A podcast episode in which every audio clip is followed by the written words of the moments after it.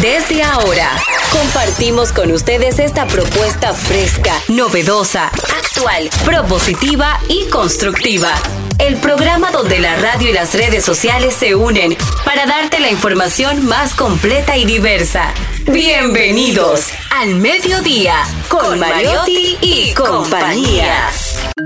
Al mediodía, al mediodía, al mediodía con Mariotti y compañía. Al mediodía, al mediodía, al mediodía con Mariotti y compañía. Si tú quieres disfrutar de foros alternativos y de tuiteros rankeados, este programa es tu amigo. Tu revista meridiana para el talento una vía, para radio y redes variadas y con la canción del día. Al mediodía, al mediodía, al mediodía con Mario y compañía. Al mediodía, al mediodía, al mediodía con Mario y compañía. Si tú quieres disfrutar de página para izquierda, Hola, mediodía, saludos, mediodía. Sean todos bienvenidos a su programa favorito en este horario de transición de la mañana hacia la tarde, al mediodía con Mariotti y compañía, donde ponemos alas a las palabras para llegar hasta ustedes. Información sin sufrición, diversidad divertida. Un servidor quien les habla, Charlie Mariotti Paz, feliz y agradecido de estar con todos ustedes, de que nos premien con su sintonía. Con nosotros, Celine Méndez. Muy buenas tardes, yo feliz, de verdad que agradecida porque Dios nos permite compartir un nuevo programa. Hoy es miércoles, estamos ya a mitad de la semana y hay una palabra que me impactó. Estaba hablando con una amiga, en un, estábamos desayunando juntas hoy y conversando diferentes temas positivos de cómo uno puede colaborar con nuestra sociedad, porque es lo que debemos hacer, cada quien poner un granito de arena, hubo una palabra que me impactó y ella me dijo que mm, un, un, chico le había comentado que ya no se preocupara, que los asesinos de la comunicación y de la familia en su hogar estaban desaparecidos. Y yo le dije, pero qué significa eso, señores? Yo creo que, yo creo no, estoy 100% segura que todos tenemos ese tipo de asesinos en nuestros hogares. Son los que llegan de la casa, de la calle y cada quien se va a su habitación a ver televisión o a jugar con su celular o con su iPad y la familia completamente está disgregada. Entonces él le dijo a su padre, aquí tenemos que acabar con los asesinos de la comunicación. El papá le impactó. Entonces a partir de ese día, todo el mundo tiene una reunión familiar en el comedor de su hogar en familia. Entonces, de verdad que quise compartir el inicio del programa con esta práctica que ojalá podamos hacerla nosotros, señores. Vamos a empezar por lo menos una vez a la semana, dos veces a la semana y cada día ir subiendo un poquito más para volver a esa unión familiar que teníamos cuando yo llegaba al colegio, que toda mi familia almorzaba junto. Esos son los mejores recuerdos que voy a tener siempre en mi cerebro. Así es, ocúpese si le preocupa la falta de comunicación en su hogar, en su casa, ¿verdad? Ocúpese. Hágale caso a Celine Méndez. Con nosotros también, directamente desde la provincia Esmeralda y Olímpica de la Patria, Jenny Aquino. Muy buenas tardes, señores. Gracias por estar en sintonía con este espacio al mediodía con Mariotti y compañía. Hoy, a propósito, un día muy importante. Me encanta. Dice mi papá que yo duré casi, oye, papi dijo, Jenny duró casi un año en hablar y a partir de ahí jamás en la vida se cayó. Así mismo yo he hecho. Eh, sí, sí, sí, papi. Imagínate, mi papá lo dijo, vio la, tuvo la visión y dijo, hoy es el Día Internacional de la Palabra que se hace con el objetivo de fomentar, eh, de fomentar el diálogo y la paz entre las naciones del mundo, orientado hacia un avance pacífico en la sociedad mundial sin discriminaciones políticas ni religiosas. Hoy, por eso, yo digo, mira, yo creo que la he celebrado desde que del 5 de enero de 1982 hacia acá. Eso ha sido muy importante. Y también hoy es el Día Europeo de las Personas sin Techo. A propósito de que esta semana también Maribel subió una foto impactante en sus redes sociales que muchas veces las personas lo único que hacen es perder la esperanza. Y una vez que pierden la esperanza, pierden el norte. Nosotros no debemos perder nunca la oportunidad de llevar una palabra de aliento, aprovechando este día precisamente a las personas que están en una situación de calle. Así que así celebramos el día de hoy. Así es, sumamente interesante, celebrando el Día de la Palabra, ¿verdad? Y nosotros haciéndole honor Le damos la bienvenida a la generala de este programa. Ella es Maribel Contreras. Bellísima estabas ayer, Maribel. Te quiero mucho. Y hoy también. Ayer. Sí, señora, ella estaba en un evento y Ah. ¿Cómo propicio decirle que estaba hermosa. Ese vestido De mamey. ponértelo todos. ¿Qué querrá, Mi Malena? amor, es de, de De ahí, mamey. de, ¿Cómo es que se llama la de eh, Mercy? no, la, la- No, de, De esa misma. Maribel, saluda a tu gente. De los amigos tuyos. bueno, De Bright de TV. Bright to Be. No, no, no, de la que está al frente. Ah, de Melquis Díaz. De Melquis mi Díaz, Melquis. exactamente. Besito para Melquis. Un abrazo Como me lo prestó, se merece que la mencioné. Ay, sí. Son datos hay que darlos. Y te quedaba espectacular. Ay, tan bella. Bueno, mi saludo a, a propósito de las palabras, voy a saludar con estas palabras de Pablo Neruda. Todo lo que usted quiera, sí, señor, pero son las palabras las que cantan, las que suben y bajan.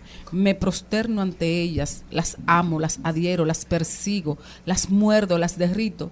Amo tanto las palabras, las inesperadas, las que glotonamente se esperan, se acechan, hasta que de pronto caen vocablos amados, brillan como piedras de colores, saltan como platinados peces, son espuma, hilo, metal, rocío. Palabras han habido. Y palabras habrán. No se muevan de ahí que este programa apenas empieza. Al mediodía, al mediodía,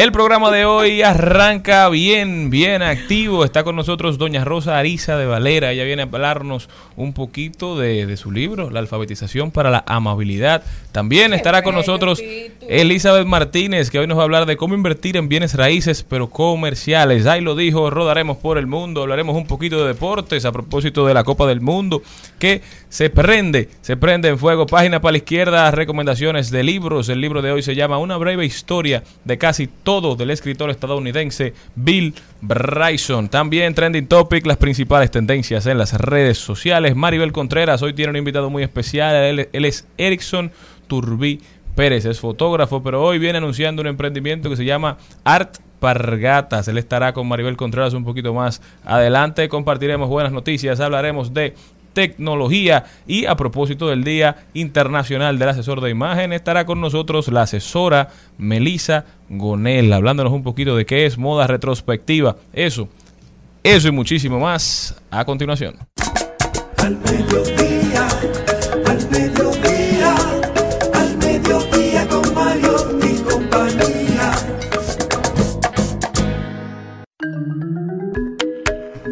Bueno, para mí es un honor y un placer poder tener la oportunidad de presentar y darle la bienvenida a esta dama que ha formado y seguirá formando en amabilidad, en conocimientos a muchos niños dominicanos y sobre todo con esta campaña que entre todos vamos a ayudarla para que se haga efectiva en nuestro país con un libro que es de su autoría, Alfabetización para la Amabilidad. Vamos a recibir con un fuerte aplauso a doña Rosa Ariza, que está con nosotros, una gran maestra dominicana. Muy, buenos, muy buenas tardes, ¿cómo está, doña Rosa? Buenas tardes, yo estoy bien. Oye, como lo dije, bien. Porque estar en esta mesa y hoy siendo el Día Internacional de la Palabra Sí.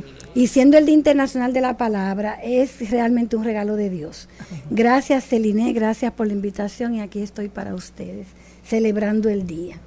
Este maravilloso libro, déjame hacer ya la primera pregunta que tengo la oportunidad de tener en mis manos y es bellísimo, sobre todo es muy atractivo para los niños, es decir, que llama la atención, pues sabe que los niños primero van con las gráficas, que es lo primero que lo que le llama para tener un libro en sus manos y luego cuando uno lee lo que tiene ahí, ahí me quedé de verdad que eh, ya para mí, lo quiero, pero no solamente para llevarlo en mi día a día, sino también para transmitirlo en mi hogar y con las personas que están a mi alrededor. ¿Tú no puedes, por favor, definir de dónde salió esta maravillosa idea? Sí, la idea sale exactamente de comprobar, tanto por la evidencia empírica, como diría un amigo mío por ahí, como por la evidencia científica, del impacto que tienen las palabras en la conducta humana y a veces hasta en la conducta animal, porque los perritos responden con las palabras y los gestos. Entonces, a partir de conocer esas evidencias del impacto de las palabras, comenzamos a hacer una selección de palabras que modifiquen la conducta social hacia la amabilidad, hacia el buen trato, hacia la, la convivencia pacífica. Porque el grito de que la sociedad está violenta, el grito del irrespeto, el grito de la falta de valores ya tocó el cielo. Entonces, alfabetización para la amabilidad trae un contenido de unas 15.300 palabras que llevan a modificar la conducta. Y yo hice un repaso desde antes de Cristo. Ya los filósofos pilares, como el caso de Sócrates, Platón y Aristóteles, coincidían en que el lenguaje, decía Aristóteles, lo leo textualmente, el lenguaje es símbolo de los estados del alma. Entonces, cuando un niño oye de continuo una palabra negativa o positiva, la oye, la repite, la entiende y la ejecuta. En ese sentido, y comprobado ya el desorden social que tenemos, aquí está esa selección que va necesariamente a modificar conductas. Como te enseñé en la conversación que tuvimos esta mañana, a mí me impactó mucho en la evaluación lo que dice Aimé Lebrón. Ella dice, con el vocabulario usado me ha impactado y he aprendido el significado de la palabra democracia entre estudiantes. Desarrollé la capacidad de elegir de manera justa, saber diferenciar qué nos conviene y qué no. O sea, la palabra democracia la impactó y ella ahora se respeta y respeta a sus compañeros. En ese sentido, el libro entero está escrito eh, alfabéticamente. Cada lección está encabezada por un valor, una competencia social, una parte de formación humana. Y la evaluación que se hizo es que los niños que han sido alfabetizados con este libro actúan distinto a los niños que no lo han sido Por supuesto. porque tienen un vocabulario, han asumido un vocabulario decente, amable, responsable.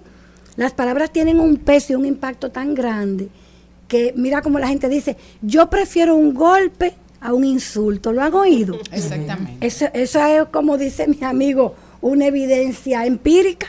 No, y hay, No. o- y- y hay otra cosa también, que es otra cosa peor, la no palabra.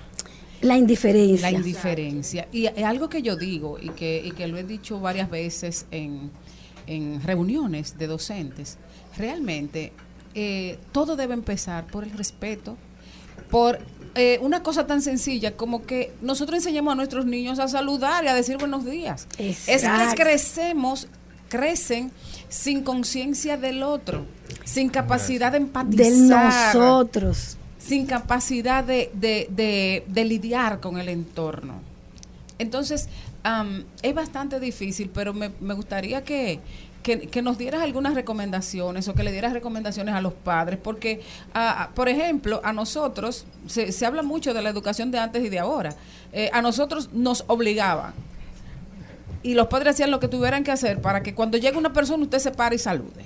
Yo lo hago, mira. Entonces ahora, eh, eh, no sé, de que lo- las madres y los padres dicen, ay, que esa, eh, no, ah, no, no, no, disculpa la que ella es así. Ella así. Y entonces el de- dar de- gracias también. El y- dar gracias no, no, es, veces es- es que no, no hay, no hay ni una empatía. Sí, pero tú sabes lo que ha ido pasando. Es que de los de la década del 70 hacia acá, con las transformaciones de los currículos escolares, se han ido quitando toda la parte de formación humana porque se le ha dado prioridad a la formación intelectual y científica. Y la humana se ha dejado hasta, eh, los psicólogos llaman ahora habilidades blandas, a ser decente. Y yo digo que eso es, no, no, no. Yo-. Es verdad, un Sí, del currículum. que habilidades blandas, la cortesía no es blanda, la cortesía tiene que ser Esa es fortaleza. Eso es fortaleza. Y tú hablando de respeto, mira, ¿cuál es la recomendación? Aquí lo tenemos todos recogido. Mira cómo la lección de la R comienza exactamente con la palabra respeto. En lugar del niño leer ropero, que es como comienzan los libros tradicionales, comienza con respeto. Ropero, compremos mucho trapo. ¿no? Exactamente, ropa, eso es lo que aparece, una camisita. rana. Ra- ah, rana también. Intrascendente para la formación humana, ¿verdad? Es trascendente para la formación ecológica. Entonces, ¿a dónde vamos? A que se comience a adquirir ese vocabulario que fortalezca lo que llaman las habilidades blandas. Vamos a fortalecerla con el vocabulario. Y en esa lección de respeto dice, centro mi atención en hechos reales, sociales, de relevancia. No centro mi atención en un baile de la calle. No centro mi atención en la moda. No centro mi atención, centro mi atención en algo relevante, en lo que comentaba eh, la compañera ahorita, de la gente que está sin techo. Vamos a centrar la atención en eso y a respetar a esa gente y a no violentarle sus derechos. Y otra oración que aparece ahí es, reclamo mis derechos pacíficamente. Yo tengo derecho a un espacio, pero no a matar al otro para que me lo dé. Como Así uno es. ve por un parque. Por un parqueo, tres tiros. Ha, que ha sido mejor dicho. Mari, ahora que nosotros estamos en temporada de béisbol, que a- algunas personas respetan su asiento que sale en el ticket y otros no. Hay personas que se sientan porque llegué primero y me senté aquí, mi hermano, o sea, no es tu asiento. Entonces le cuesta ceder el asiento que es del otro por el simple hecho que tú llegaste temprano. Exactamente. No es- Doña Rosa, ¿cómo usted está implementando esto en nuestro país? Porque el libro está espectacular, pero yo quiero que usted me cuente cómo está llevando eso para que los niños lo adopten. Mira, ya se está implementando en cuatro centros educativos. En la Escuela San Vicente de Paul, con mucho éxito, porque ahí concurren niños de todos los minas y, y todo el entorno, Catanga, Vietnam, Puer- barrio Puerto Rico. Y se está implementando. En el Colegio Siglo XXI, que fue donde se probó y se evaluó, ahí está el testimonio de los niños, y dos colegios más lo están aplicando. Ya lo entregamos al ministro de Educación, que fue muy bien aceptado en el Ministerio de Educación, esperamos que se aplique, y distribuyéndolo, y Celine que se acaba de agregar al grupo de promoción del libro. Bueno, cuando Doña- yo vi la, perdón Jenny, Ay, que sí. se lo comenté a ustedes cuando tuve la oportunidad de asistir, que usted invitó a varias comunicadoras al Congreso Nacional y tuvimos la oportunidad de estar ahí, yo le dije cuente con mi apoyo, porque este tipo de iniciativa tenemos que apoyarlos todos. Primero, porque entiendo que ya a esta altura de la vida de un adulto cambia más fácil que un niño o un hijo o un sobrino te corrija que tú ver a alguien o una campaña televisiva. Tú tal vez así no va a cambiar, pero un niño sí te hace modificar. El niño llevando el como el niño que, que asesinaron lo- lo- eh, los asesinos del tiempo. Fue Doña Rosa que me dijo eso. Sí, me eh, encantó. El niño, el niño fue a partir de este libro que trabajó en su casa. Ella quería decir algo, Maribel. Doña Rosa, eh, quería preguntarle algo y es que cuando llegué a España, la, el impacto de que no me respondieran un saludo, a mí lo que hacía era que me llenaba de rabia. Porque decía, buenos días. Así, con ese silencio se quedaba el espacio. No, pero pasa aquí en Madrid, sí, ya lo hemos venido haciendo. Cada vez más va incrementando eso, de que nadie te da unos buenos días, sí, pero en Europa es muy común, a menos que vivas en una, en una, en un sitio muy pequeño y que ya todo el mundo se conoce, como fue una oportunidad que tuve también, pues sí. Pero aquí en nuestro entorno, nuestros vecinos, que saben que hay muchos que son familia, ¿cómo podemos comenzar realmente a volver a incentivar la amabilidad? Porque lo, vemos con los niños, decimos, sí, los niños, pero ya en los adultos, ya en los adolescentes, ¿cómo podemos ir sembrando esa semillita por todos, por todas partes? Mira, no darnos por vencidos. Sencillamente no darnos por vencidos. Y te pongo un ejemplo. Nosotros nos mudamos a una calle. Y a la semana de estar establecida, yo llené una canasta de aguacates y fui tocando casa por casa, en mi cuadra, naturalmente. Buenos días. Hola, yo soy Rosa. Mire, yo me mudé allí en la número 12. Vivo con mi esposo y con mi hija y hemos traído este aguacate para ustedes. Ustedes Le voy a decir mi dirección para que vaya por allá. Ah, sí.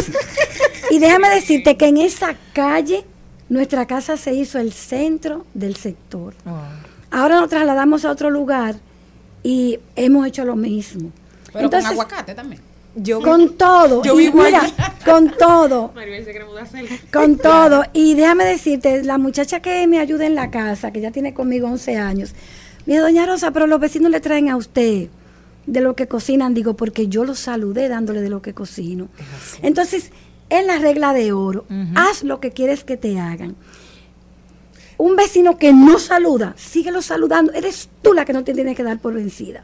Porque va a Bueno, cambiar en algún momento. Es una tradición muy americana. Los americanos cuando reciben un vecino nuevo, van y te llevan un, un- una. Sí. un pie de, un pecan pie, Sí, cosas sí, dulces, y te dan la bienvenida. Bienvenida, doña Rosa. Al Yo soy su vecina eh, fulanita de tal. Y eso impacta positivamente. Y nosotros podemos poner de moda el buen trato. Nosotros podemos, y ustedes que tienen la fuerza de los medios de comunicación, lo pueden hacer. No es imposible.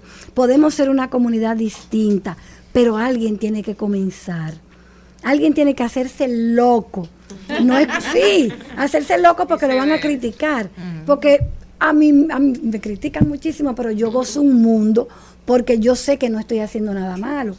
Entonces, hacerlo, hacerlo y hacerlo, que la gente lo va a seguir. Me, me encanta eso que está diciendo Doña Rosa porque me, me retrató lo que pasó la semana pasada en mi casa y es que mi vecina, nosotros, yo vivo en un apartamento que casi todos vivimos solos, o es pareja o es personas solas.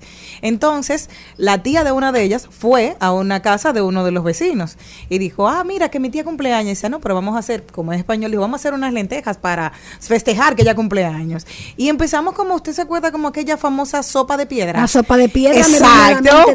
Entonces, ellos hicieron, ellos hicieron eso. Yo no comía cerdo, pero dijeron, no trajimos pan de Yo dije, yo tengo pampita en mi casa, porque yo lo hago. Dice, ya no puede ser. Dice, ay, pero este cumpleaños sin bizcocho. Digo, yo ayer me regalaron un bizcocho, pero como yo estoy a dieta, espérate. Y dice, aquí está.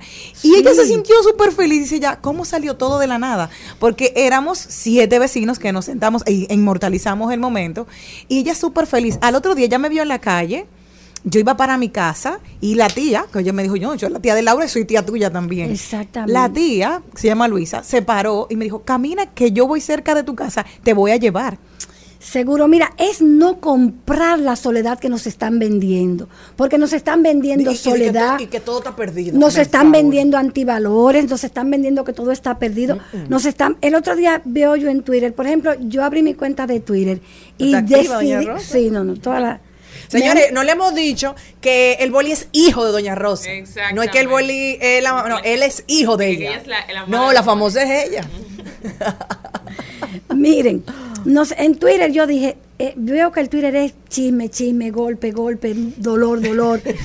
Yo lo decidí comenzar a hacer los amigos del amor y la ternura. En Oh, Twitter. en Twitter. Bravo. Y van dos mil y pico. Y nos comunicamos y nos llamamos y ya somos familia. Y ya nosotros estamos, vamos a hacer una junta allá en la zona colonial. Todo el mundo con su camiseta amarillo. Y Ah, ya- hablando de eso, díganme del jueves de la amabilidad. En vez del jueves de TVT, miren lo que Doña Rosa se ha inventado. Que eso deberíamos implementarlo siempre todos los jueves aquí. Sí. Dígale Sí. de qué se trata. Doña Sí, el jueves Rosa. de la amabilidad es, por ejemplo, el jueves, que es mañana, ustedes se, los símbolos son fundamentales para asociarlo a los aprendizajes. Entonces, el jueves, cada uno trae algo en una bolsita y lo comparte. El jueves ponen ahí un letrerito, una, un papelito y cada uno pone lo bueno del otro. No, no, tiene que ser. Ay, Si no tenemos nada material, puede ser con palabras. Exacto. Ponen lo bueno del otro.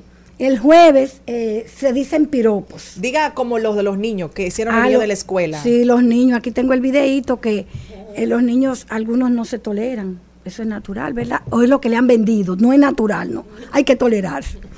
En- oye, como dije yo, de que eso es natural. Es porque dañado que estamos. fue, que, fue que nos dañaron. Entonces, cada niño dice lo bueno que asocia a su amiguito a una palabra positiva y dice por qué y terminan con un abrazo. De unos niños que comenzaron con la carita seria, terminamos con unos niños abrazándose y riéndose, porque cada uno dijo algo bueno del otro. En vez de decir bullying. Estamos tan dañados que cuando la otra persona te abraza o te dice algo bonito, ¿qué tú quieres? ¿O claro que tú me A mí me da un pique eso. Yo, Es le, que- yo le digo a la gente, recibe el piropo con amor. Es que nos vendieron Amén. y, lo, eso. y lo neutralizo. Es que la canasta que nos trajeron fue la canasta de que no nos querramos. Es la canasta de la competencia malsana. Es una canasta llena de dolor Y de odio. y, no, y de odio. Oye, me, no, Oye, me molesta lo que tú estás haciendo. Un odio ancestral. Pero sí, no te quiero como tú eres. Te quiero como yo quiero que tú seas. Quiéreme como soy. Me encanta ese, ese grupo. Estamos, Porque- estamos con- conversando con doña Rosa Ariza. Ella está hablándonos de su libro Alfabetización para la Amabilidad. El libro está disponible en las tiendas porque es como una especie de manual. Es para un- la alfabeti- alfabetización de los niños de la mano de la amabilidad. Sí, y, de, y, la, y la alfabetización de adultos. porque es que en amabilidad caímos en el analfabetismo. No es. conocemos de amabilidad. Muy Se han perdido los valores. Es que es- Repítalo, doña. Sí, fíjense. Para que le hagan su videito. Ahí está En, Ismael. en la amabilidad. caímos en el analfabetismo de la amabilidad. Durante la pandemia a mí me tocó estar en la calle porque no podía salir mi mamá, no podía salir mi esposo ni mi hija. Y entonces vi la gente eh, pelear por un puesto en el supermercado, Por un pollo. ver que sí, que el pollo se está acabando y una señora se lleva 12 pollos y a la otra la otra no alcanza. Las verduras desbaratarla buscando el paquetico que más me gusta tiraba todos los otros rápido y quítese media ahí. Y yo dije pero ven acá es que no somos amables. Y en pura pandemia comencé a recoger lo que yo trabajo en el colegio y salió este libro que se publicó hace Ah, ese dos libro es fruto de la pandemia. Wow. una reflexión Muy final yo Y muy necesario. Es decir, usted está creando el contenido que usted entendía que hacía falta Sí. en el país, en las el redes. respeto mire ahí es- es- es cada- Felicidades por eso. Gracias. Cada lección está eh, encabezada por lo que yo vi que nos faltaba.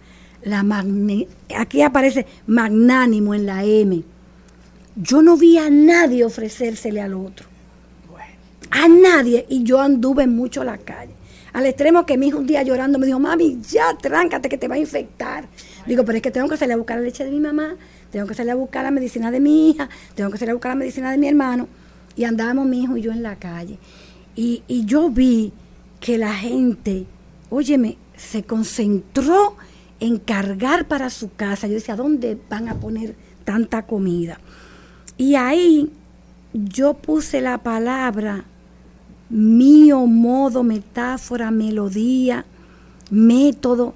Hace falta un método hasta para comprar en el supermercado. Era una locura. Entonces, entonces puse la palabra magnánimo, o sea, sea bueno. La palabra bonomía. Palabras que no están en el vocabulario usual y que son valores que necesitamos desarrollar. Y así alfabéticamente usted va a encontrar todas las palabras que necesitamos. La honradez. Vi falta de honradez en muchos sentidos. Pero en muchos, como que de momento yo salgo de mi fila porque ya un producto llegó a la góndola a buscarlo y el señor, un hombre que está detrás de mí, jala mi carrito para atrás y se pone él. Ay, Dios mío. Y yo le dije, quizás usted anda más rápido que yo, quédese ahí. Qué galleta sin mano. Claro. Y el hombre Porque grandote nada más. mira. Y uno que me iba a dar golpe porque yo estaba, eh, se me iba a dar, yo fui a, a pedir un comprobante fiscal porque era un gasto que lo ameritaba. ¡Doña! Yo dije doña, pero él me dijo vieja. Ah, Ay, sí. Él no me vio la cara, él vio las canas solamente y asumió que estaba frente a una vieja. Estaba así. Mire vieja, usted está haciendo a uno perder mucho tiempo. Y yo me quité, ahí no, no pase, pase usted, que yo no ando rápido. Yo dejé a todo el mundo acostado en mi casa, yo no ando rápido. O sea, tal vez dejó a alguien en la puerta y tenía que irse rápido. A cocinar ese pollo se le va a quemar. Entonces, en toda la pandemia yo andaba en eso, como cediendo el paso y mirando la- las necesidades humanas que había en el momento. Recordé a mucha gente que ya no está entre nosotros. Entonces, ahí está. Mira, mira la palabra la que yo puse para leer en voz alta. Él es hábil y honrado. Porque el Señor pensó que él era hábil al quitar mi carrito y meterse él. Pero entonces no fue honrado. claro. Porque él pudo decirme, doña, yo ando rápido, me da el, Deme- el espacio. pasar. Doña Rosa, de verdad que esto es una obra de arte. Yo espero que este se convierta en el libro Nacho de este siglo, ¿verdad? Con el que se alfabeticen Bueno. todos los muchachos, porque el, el que aprende a hablar con estas palabras, que las incluye a edad temprana en su vocabulario y que sobre todo las ejerce, sin duda alguna será un buen ciudadano. Seguro, y hablando de Nacho, lleva el orden del libro Nacho. Yo tomé el libro Nacho como modelo y lo hice en ese orden porque ya ese orden está instalado en la arquitectura cerebral del dominicano. Mira cómo él dijo Nacho. Claro. Cuando se, se- Lo venden en los. Crecimos. sí, Nacho, es- pero es pirateado, no lo compren. Le fa- tiene faltas ortográficas y le faltan Buen lecciones. dato. Sí. Buen dato. No, este está a la venta, Doña Rosa. este ya. está a la venta en la librería del Colegio New Horizon, distribuidor exclusivo del libro en el país y en Estados Unidos.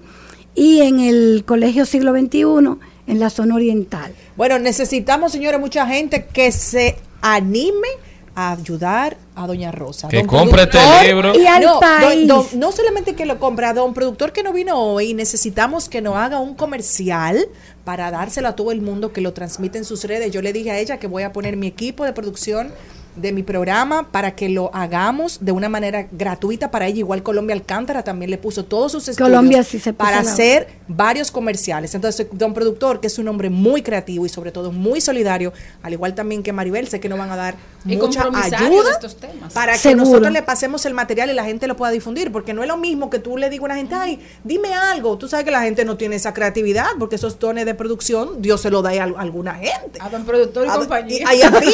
Pero sí volver a felicitar a Doña Rosa por esta obra de arte, porque no hay otra palabra para definirlo, y también por tomar la iniciativa, por lo que está haciendo en Twitter, por lo que está tratando de hacer con los jueves, En de Facebook, promover en el Instagram. comportamiento De- que de- queremos ver, porque No, que nunca es tarde.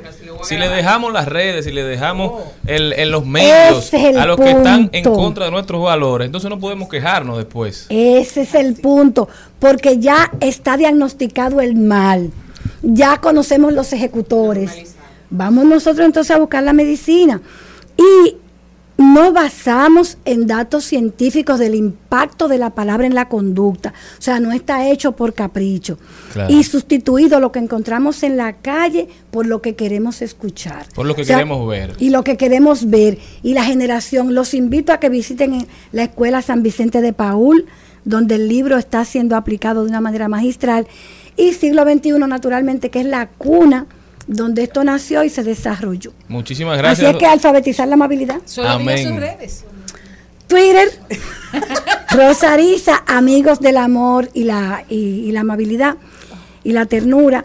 Facebook, Instagram y el, en YouTube el canal de la abuela. Hmm, Ya saben, todos a seguir a Doña Rosa y todos a comprar el Esta- libro Alfabetización para la Amabilidad. Esta semana las redes están en receso de publicación porque estamos en producción. Nosotros continuamos.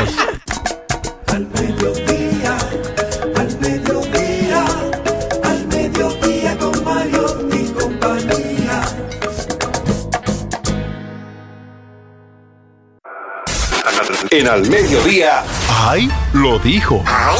Lo dijo. ¡Ay! Lo dijo. Lo dijo. ¡Ay! Lo dijo. ¡Ay! Lo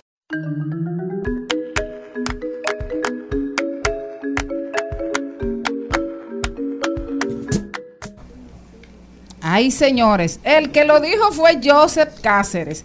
Yo voy a contar esto, Celine, para que ustedes opinen. Señores, Ok. Joseph Cáceres, uno de los periodistas más admirado, querido, respetado, presidente, yo no sé cuántas veces de Acroarte, así que sí lo dijo, fue duro, ay Dios mío. ¿qué fue Bueno, Joseph? Cáceres hace una apología a los periodistas de espectáculo de antes, a quienes los invitaban a todo. Dice él que en los 80, en plena efervescencia, los líderes de orquesta se lo llevaban para todas las partes, que él viajaba nueve y diez veces al año a los Estados Unidos, sin contar España, Francia, Suiza, Alemania, etcétera, etcétera, etcétera. Y cuenta que en la secuencia de un viaje que hicieron a Japón en enero del 90, eh, estuvieron en esa ciudad y que ahí conoció las geishas o las geishas, Geishas, geishas. las geishas. Entonces dice él, no sé si Carlos lo hizo en alusión a Carlos Batista Matos, pero conocí a las geishas que me iban a buscar a la habitación del hotel para bailarme, porque en mi filosofía de vida y como hombre de mundo, siempre he creído en algo. Si quieres conocer un país y su cultura, empieza por las mujeres. Yo, yo había escuchado que si usted quiere aprender un idioma, pero oye eso, la cultura, ay mi madre, qué fuerte. Claro. Bueno, lo dijo y lo dijo duro. ¿Cómo lo hacen las japonesas de este lado? Es como decir, eso es lo que Bueno, con por lo menos sí. las geisha, que era una, o es, sigue siendo una tradición importante que las preparan, es una cultura donde te enseñan desde pequeña esas niñas a bailar, el comportamiento, la, la forma de, de caminar. Eh, eso, bueno, hay una película espectacular y de hecho hay un libro que yo, Ya, yo leí el y- libro. y- y esas son de las que les rompían los pies para que... sí. Para que Qué tuvieran- horror. eh, sí. El que también lo dijo fue el presidente de Brasil, Jair Bolsonaro, que ha dicho, revisen eso. Ah, revisen eso, que revisen las elecciones. Ha impugnado su derrota en las elecciones de octubre y ha pedido a la autoridad electoral que anule los votos emitidos en la mayoría de las máquinas de votación electrónica del país, alegando que tienen un error de software que los expertos independientes han dicho que no afecta la fiabilidad de los resultados. Esta acción dejaría a Bolsonaro con el 51% de los votos válidos restantes y garantizaría su reelección, según Marcelo de Besa, abogado del presidente, que hizo una solicitud de 33 páginas en nombre del partido para que revisen los resultados de las elecciones.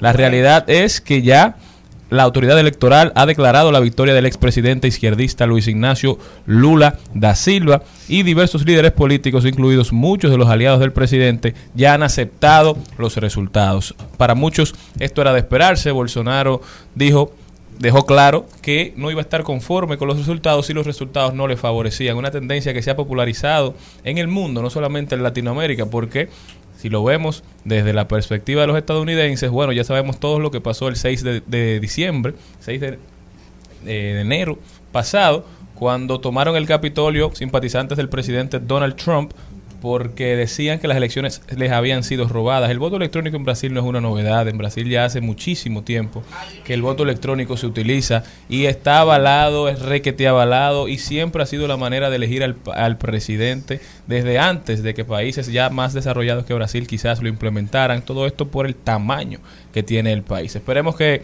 Bolsonaro lo coja suave y que respete el proceso y la elección democrática de Lula.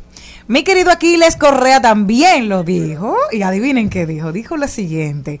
Se quejan de las vacunas, se quejan del de censo, pero nunca nadie se queja de lo que pide el consulado.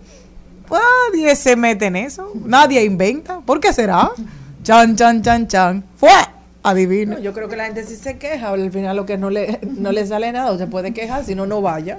Bueno, a- no, además no se puede quejar públicamente porque entonces no te la van a dar ni ahora ni, nunca. exacto. Miren, señores, yo vi un espectáculo. Cuando yo saqué mi visado, yo lo hice en España. Como vivía allá, era más fácil para mí que me la dieran porque yo estaba residiendo en otro país. Y yo vi una señora que le dijo al, al, al cónsula, yo tengo cuarto. Imagínense, todo eso en ese salón que todo el Qué mundo está tranquilo. No, no, no, gracias a Dios, no. Yo tengo dinero. Y ya tú sabes, con ese ímpetu. Y ustedes no me la dieron. Yo tengo mucho más dinero que... se-". Y empezó y se quejó. Hizo de todo. Dio tres pasos y se, vol- y se devolvió. Y miró al cónsul y dijo, ¿cuándo puedo volver? Digo yo. Y se atreve. No, lo grande del caso es, Es que en, en ese consulado la gente puede tener hasta hambre y no se queja. No, te estoy diciendo. Al mediodía,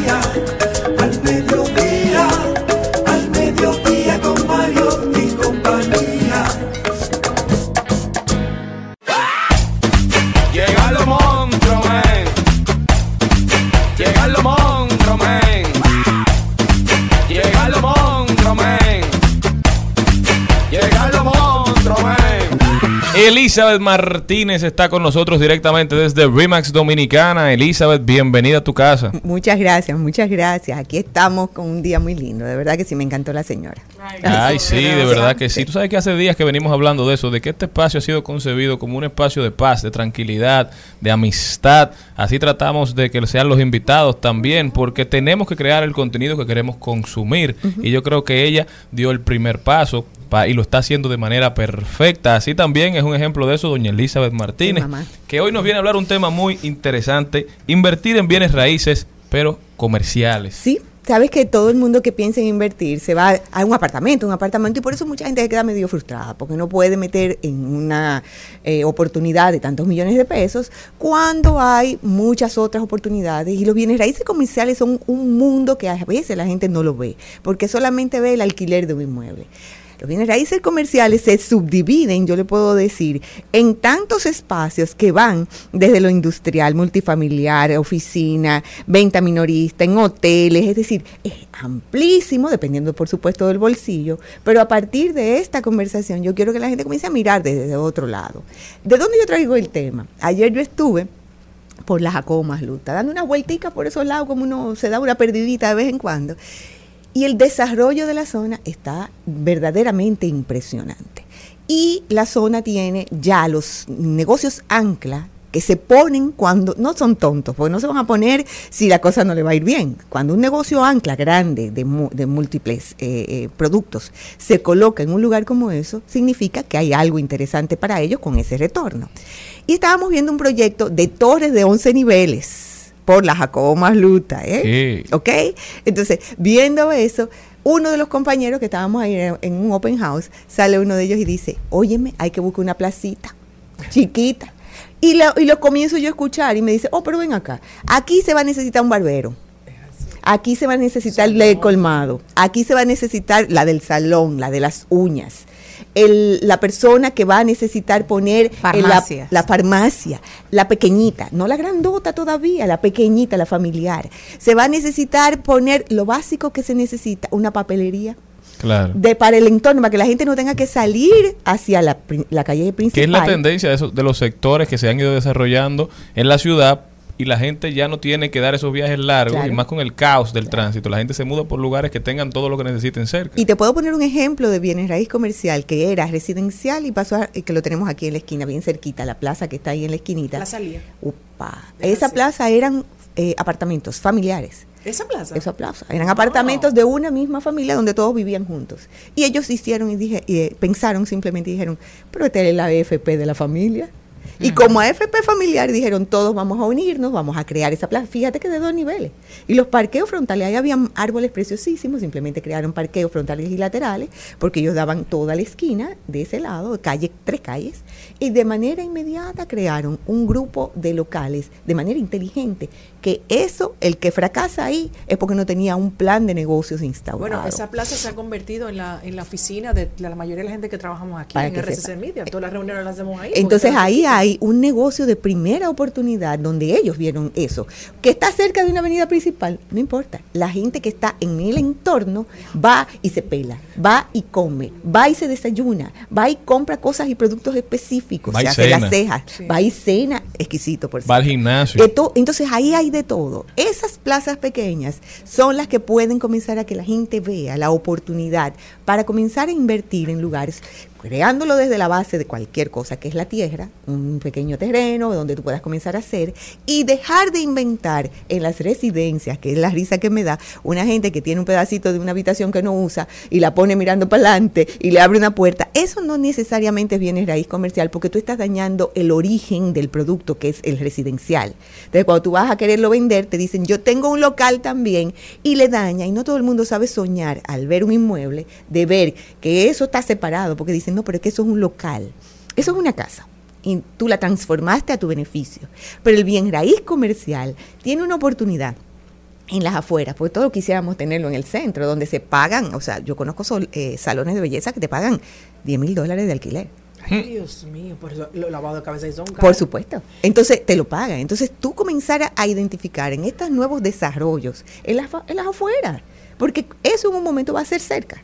Es como en Estados Unidos, que uno ve que desarrollan, en, en- en- vamos a poner en Orlando, por decir un estado, que tú ves que hay como unos montes lejísimos, y de repente empiezan a hacer las construcciones, pero simultáneo, de las casas grandes, Sí. casas medianas, townhouse, apartamento, y delante te hacen una Es plaza obligado a pequeña hacerlo. Para todos los servicios básicos que tiene que tener esa nueva comunidad, inclusive un centro de atención primaria para la Todo salud. eso. Y, el crecimiento natural de la ciudad. En algún momento Arroyo Hondo era lo más lejos del mundo. Pero ¿qué pasó? Muchas personas que vivían en Gascue y que el crecimiento ya les estaba afectando la calidad de vida decidieron migrar para esa zona y la desarrollaron. Y ya en Arroyo Hondo hay todo lo que tú puedas necesitar. Claro. Si tú quieres no tienes que salir de ahí. No sales. Y la ciudad ha seguido creciendo. Ahora mismo es un lujo y todo el mundo quiere vivir aquí en el centro de la ciudad. Pero poco a poco esto se va a volver insostenible. Te puedo decir que es parte del desarrollo de las ideas. Yo me acuerdo hace veintipico de años cuando los Moya hicieron eh, ciudad, eh, oh, para allá, en la, por la Jacobo Magluta. eh, bueno, y entonces ese desarrollo, yo, eso era lejísimo.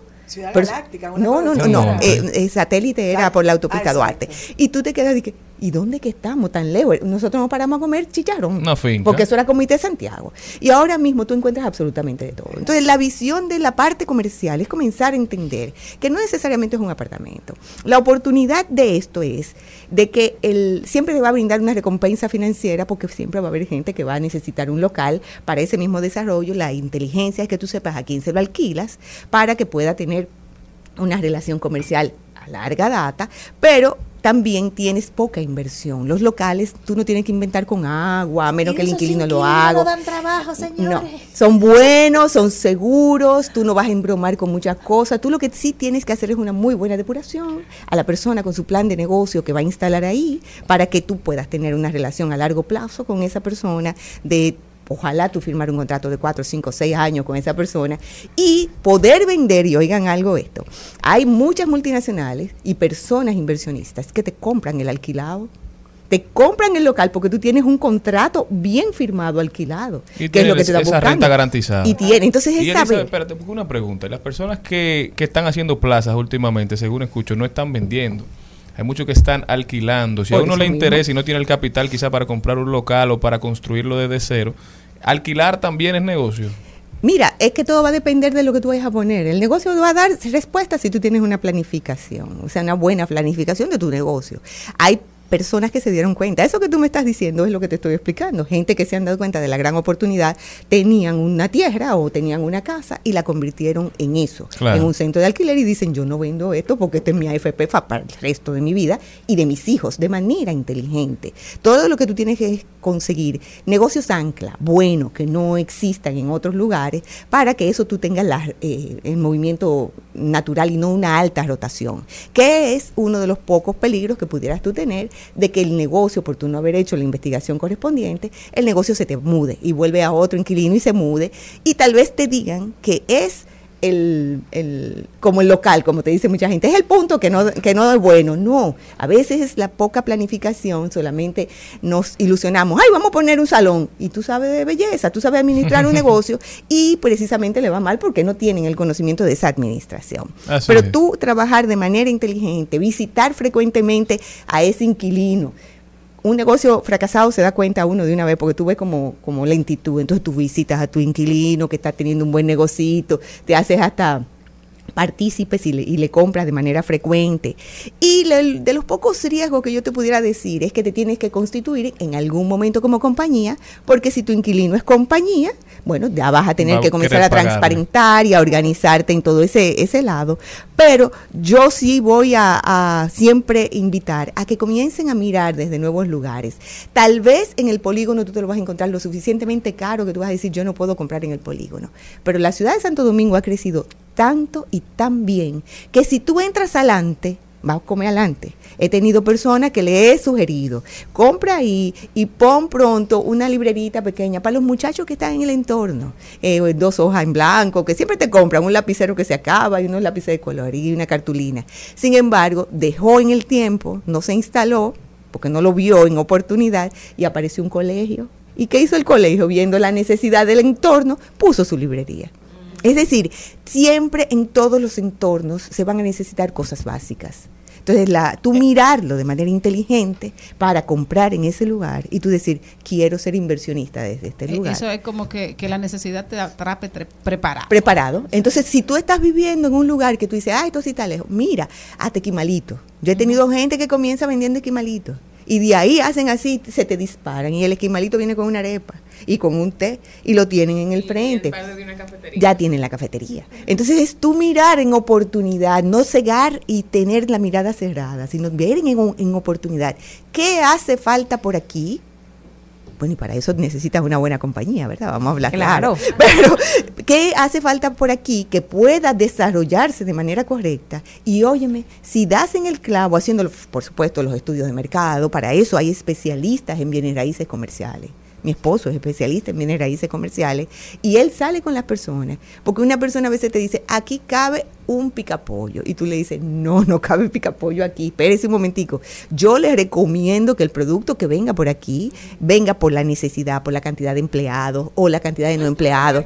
Se le enseña a hacer, pero no puede ser emocional. Entonces, la mirada de los bienes raíces, de ahí hemos tenido gente y hemos visto gente que hace en lugares extraños, por ejemplo, un edificio con cuatro, diez habitaciones y te dicen que es un pequeño hotel, pero no pega, no se le llena. es porque hicieron en el lugar equivocado. Pero tal vez si ahí hubieran puesto, qué sé yo, eh, otro tipo de negocio, un colegio o algo así, tal vez le da el resultado. Es mirar un poco más allá a lo que tú entiendes que va a darse ese estudio de mercado, pero acompañado por una persona que te pueda ayudar a identificar el cliente meta final, porque el entorno te va dando un producto. En la zona vuelvo y te insisto, por las acomas lutas, está mudando mucha gente clase media, trabajadora, muy buena, que va a necesitar una guardería, Así es. que va a o sea, que no tiene Que cuarto de las servicio, muchos de esos básicas de una apartamentos. comunidad. Y te voy a decir una cosa hasta más tonta.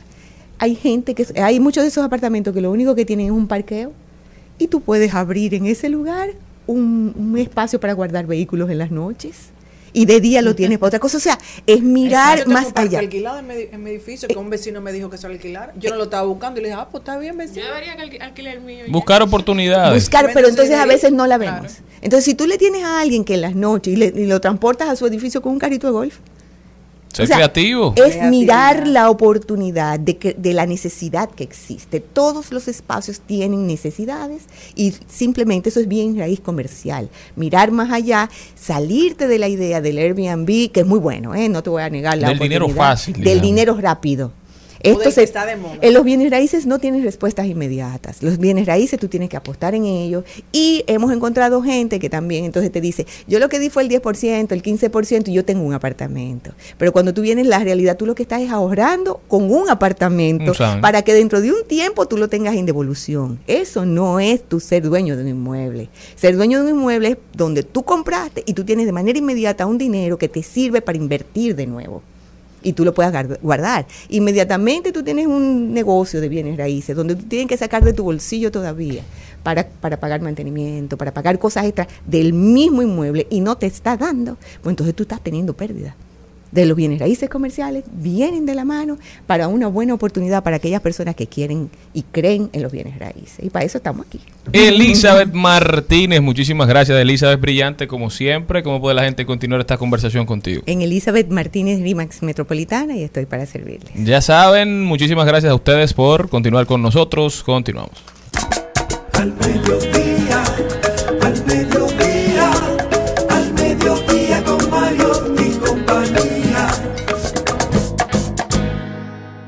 Trending, Topics. Al mediodía.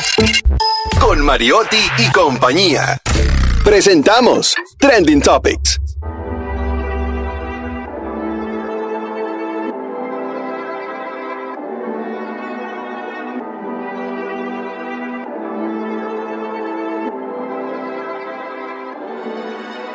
Yo estoy frío, enero en New York. Los domis me quieren como el mayor. Antes me tiraban fango, ahora pa' los shows me tiran con ropa interior. Cada vez que tiro un disco, tú sabes que siempre va a ser mejor que el anterior. 50 mil en Bottega, Veneta, Chanel, Louboutin, Balenciaga, Dior. Yeah, yeah. Cuatro Rolly, dos AP.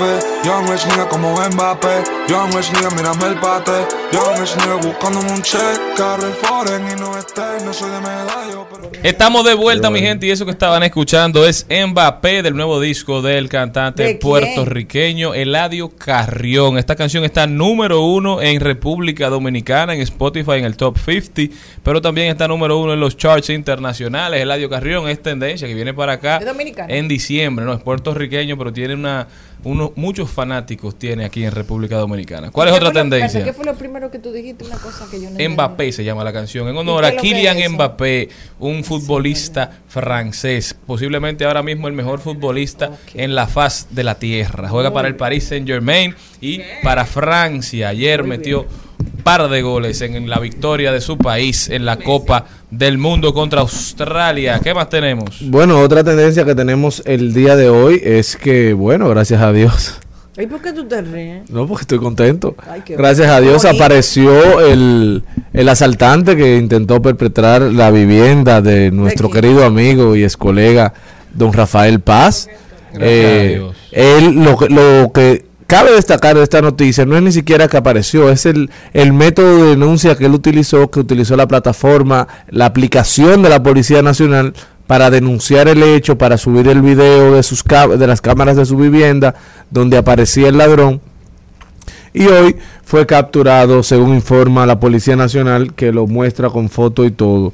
Bueno, una tranquilidad para el señor Rafael paz. Y pero salió todo en paz en su casa, si no ocurrió nada. No, no, no. Qué bueno. No, pero y también Bueno, algo interesante es la importancia de denunciar cuando sucede algo, porque a veces nos atracan callado. y no vamos a la policía, no utilizamos los canales correctos y eso incluso está siendo utilizado por algunos, eh, digamos, medios amigos de la policía para decir que la situación está mejor de lo que estaba antes, cuando todos sabemos que hay una ola de criminalidad que nos está afectando y que nos tiene a todos asustados. Bueno, hablando de eso, otra tendencia es NACO.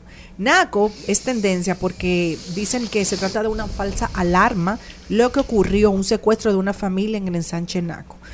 Qué bueno que fue una falsa alarma porque de verdad que se entren a, tu hogar debe de ser la experiencia más eh, inolvidable, decir, traumática. A mí, a mí me han robado de toda la manera y han entrado a mi casa, pero gracias a Dios no he estado presente y como quiera es traumático uno ver que te es. rompieron un hierro, porque no es ni siquiera que tú tengas la puerta abierta, es que violan la parte de seguridad que uno tiene. Entonces, Cuando yo tenía 12 años, en mi casa pasó eso, se robaron todo allá en San Manuel. Eso es fuerte, soy- señores. eh, ¿Cuántos Jessin? ¿Eh? ¿Cuántos No, fuera de coro. Yo tenía 12 años, yo llegué del colegio, mi papá llegó primero y cuando Dios abrimos la puerta la casa estaba vacía. Pero lo que llama la atención es que si tú te metes a la- al Twitter de Diego Pesqueira, ahora por día le está como desmintiendo una información. Entonces todas las otras que, que salen en, en el día son ciertas. No se desmienten. Sobre esa no hay un tweet, sobre eso no hay Lo que pasa noticia. es que ellos están tratando de desmontar algo que se han creído que es una supuesta eh, un supuesto plan, ¿no? un supuesto plan de crear una sensación de inseguridad que no es realmente no existe. Habría que ver, porque son más lo que aparecen que son reales, que salen con video, que sale, o sea, que salen las evidencias, que los que no. Pero también es tendencia los Estados Unidos también, eh, el Central Romana, y es porque la Oficina de Aduanas y Protección Fronteriza de los Estados Unidos ha emitido una prohibición de importación en los Estados Unidos de productos de azúcar de la, de la Central Romana Corporation. Es, cabe destacar que la Central Romana Corporation es una compañía estadounidense y ellos dicen eh, que tratan de forma injusta y, y que no siguen las reglas humanitarias que deberían tener empresas como estas con los empleados y la Central Romana Corporation que también es tendencia Y emitió un comunicado emitió ya. un comunicado que diciendo que han recibido con gran asombro eh, la declaración pública de, la, de los Estados Unidos en relación a la detención de embarques eh, de azúcar sin refinar y los productos en base de azúcar producidos por ellos.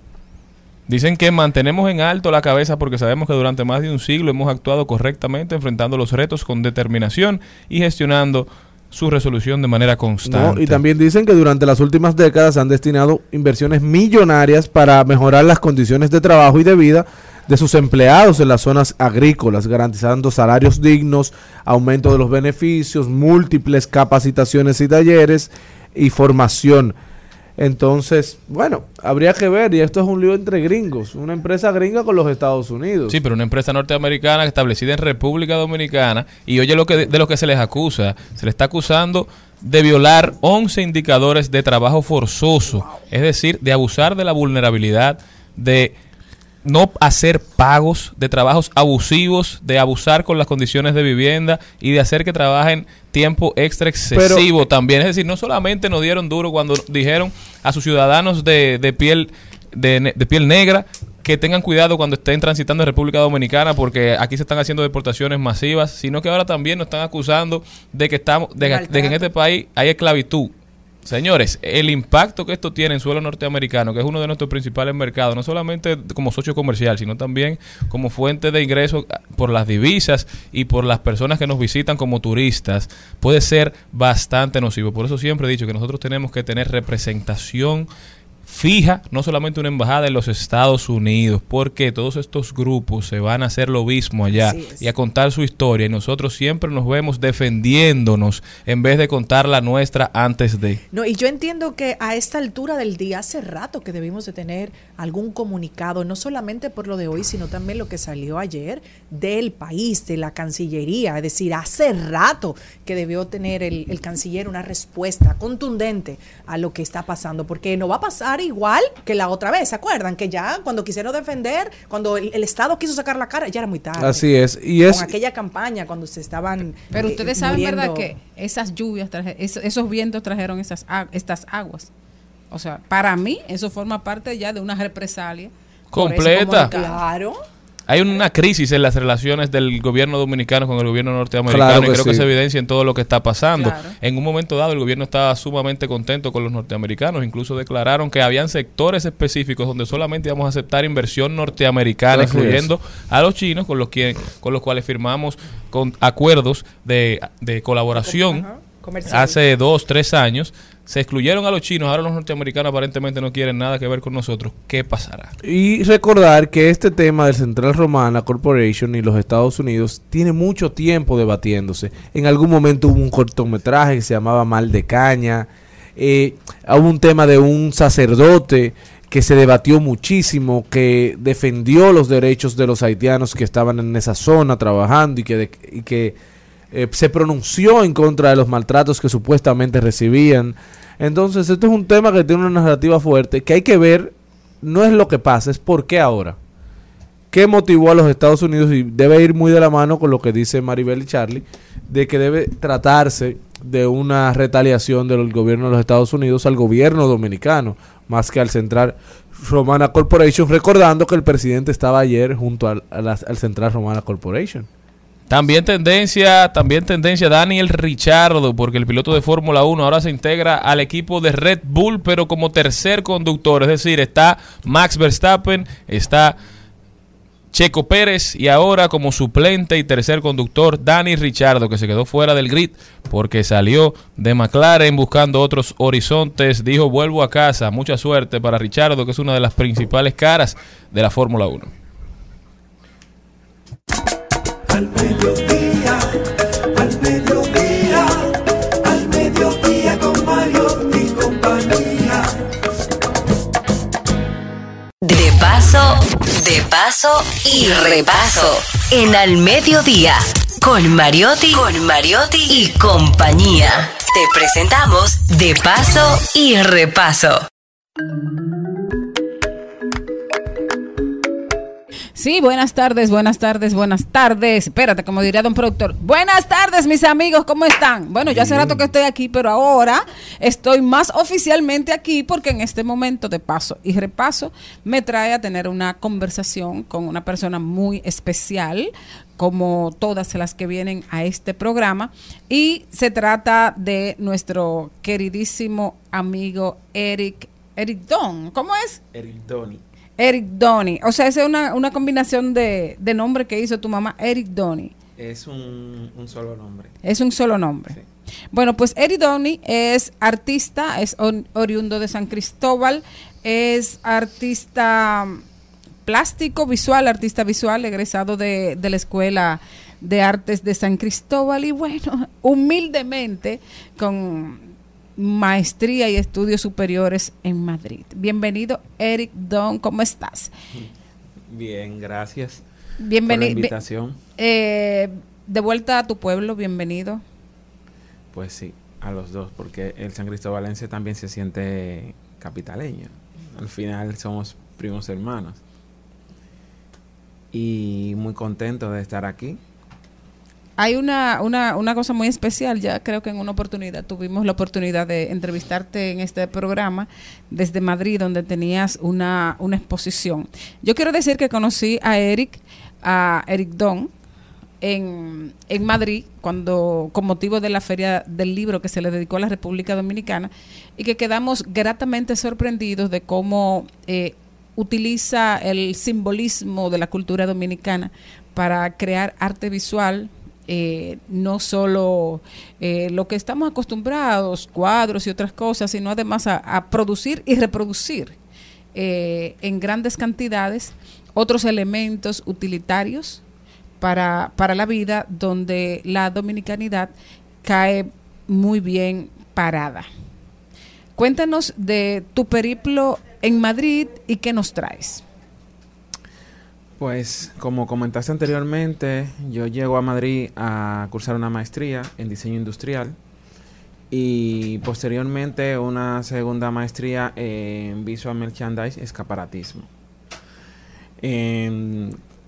Cuando me vi establecido en Madrid por cuestiones laborales, eh, tenía la inquietud de,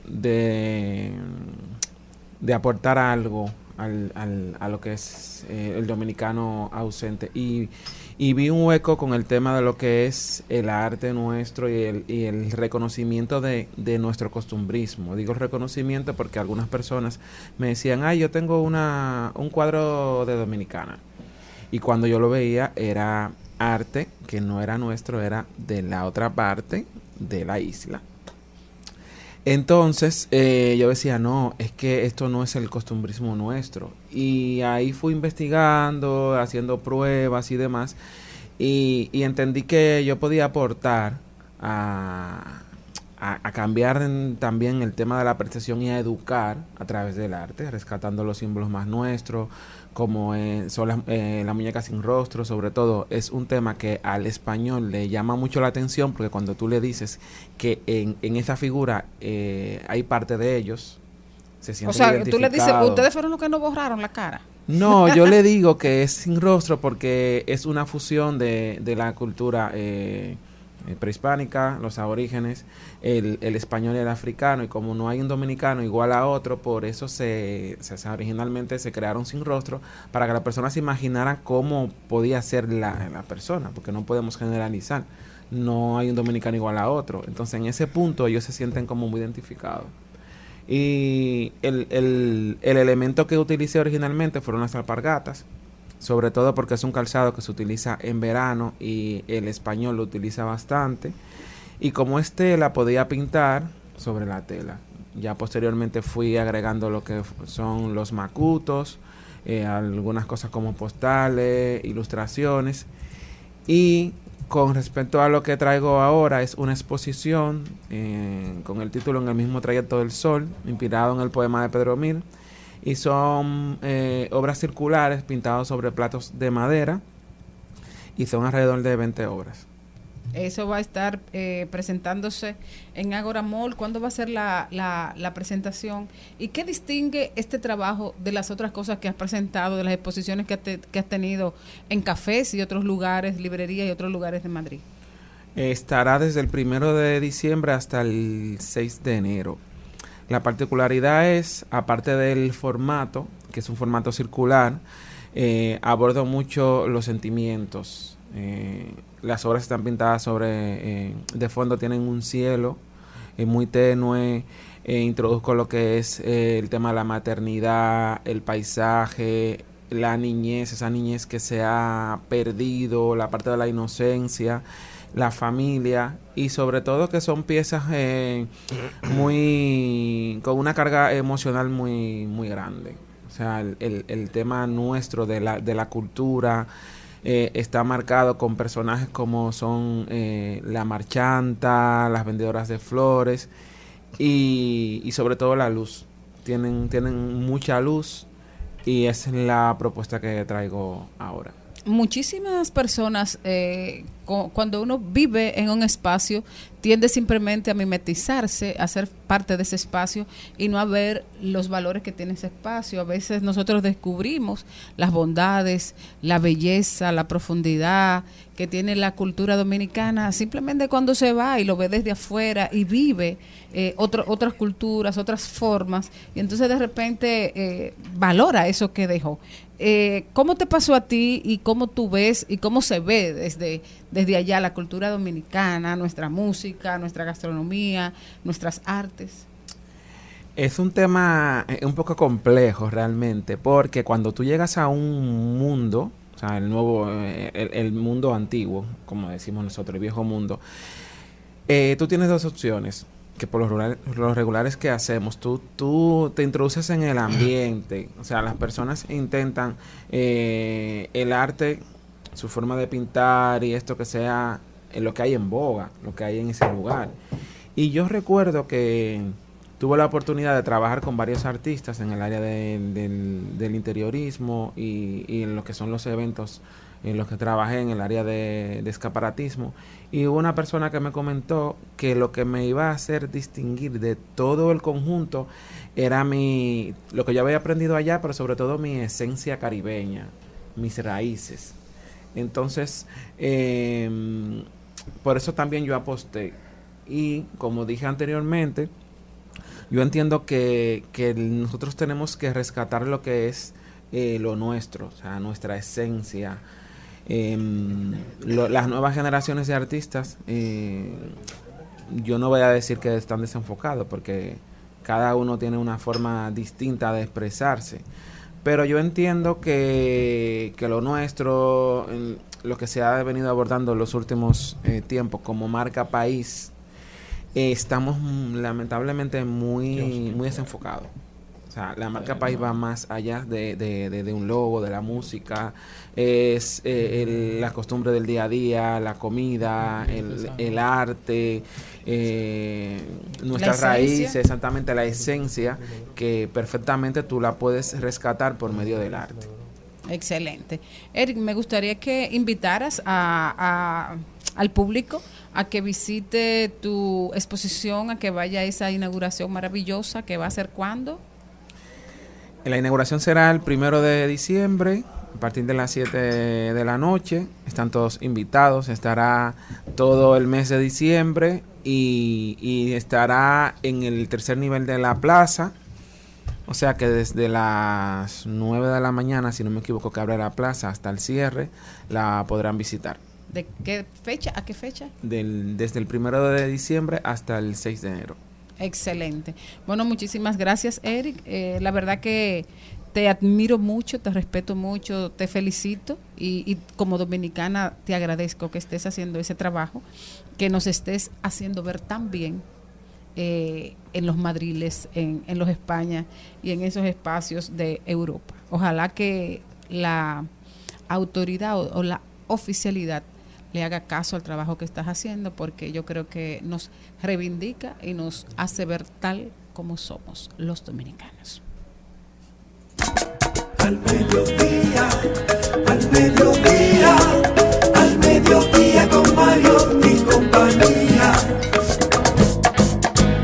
Otra le damos en la motel. Paso el tiempo, tengo dinero. Cuando me levanto desde que yo se me fue. Pero en el nombre tuyo la vamos a romper. Angelo y me dicen el boss. Por encima de mi Dios. Por encima de El nombre tuyo la vamos a romper como ves. Yo no brego con maleantes de redes. Las balas del palo pasan paredes. Cabrón, tú no ves. Me tuve que joder con cojones para que tú esta mierda se dé. Valoro un tajo el dinero. Al mediodía,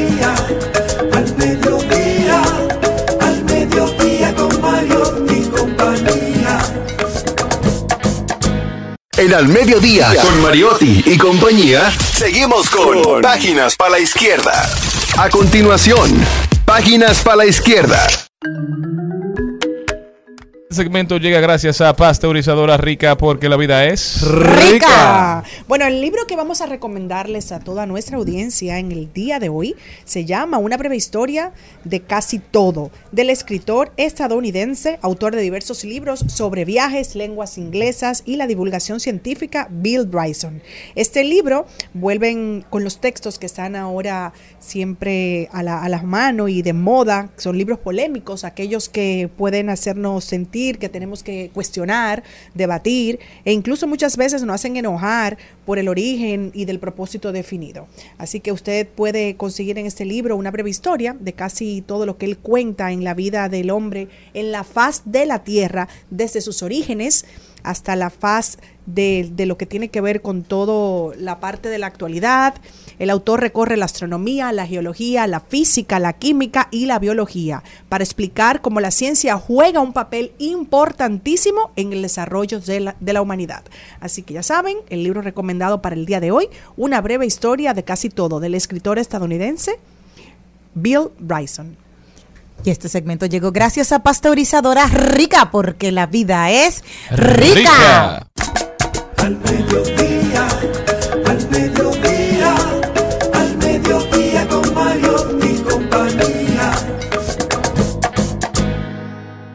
En Al Mediodía, es bueno recibir buenas noticias. Es bueno recibir buenas noticias. Con Mariotti y compañía.